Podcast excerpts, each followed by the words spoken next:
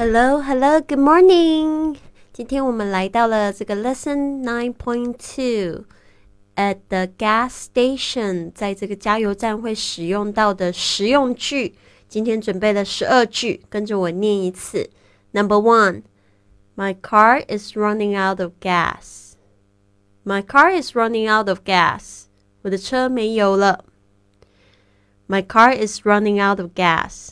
Number two, there isn't any gas in the tank. There isn't any gas in the tank. 油箱里没有任何油。There's it. There isn't any gas in the can tank. There isn't any gas in the tank. Number three, is there a gas station nearby? Is there a gas station nearby?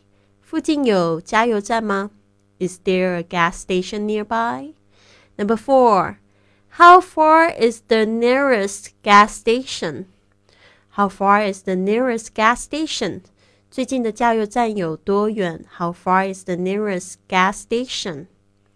Number five, what kind of gas do you want? What kind of gas do you want? 你要哪种汽油呢？What kind of gas do you want? Number six, regular, please. 麻烦普通汽油，regular, please. Number seven, unleaded, please.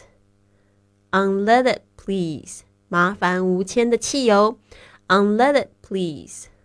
Number eight, how much gas do you want? How much gas do you want? 你要多少汽油呢？How much gas do you want? Number nine, ten gallons of regular gas, please. Ten gallons of regular gas, please. 麻烦十加仑的普通汽油，ten gallons of regular gas, please. Number ten, fill it up with regular, please. Fill it up with regular, please. 麻烦普通汽油加满。Fill it up with regular, please. Number eleven, could you fill it up, please? Could you fill it up, please? 可以麻烦你加满汽油吗？Could you fill it up, please? Number 12. Fill it up with unleaded and check the oil, please. Fill it up with unleaded and check the oil, please. 请帮我加满无铅汽油，并且检查机油。好的，希望你就是有学到非常多的实用句型，到时候到加油站的时候不用担心不会使用这个实用英文。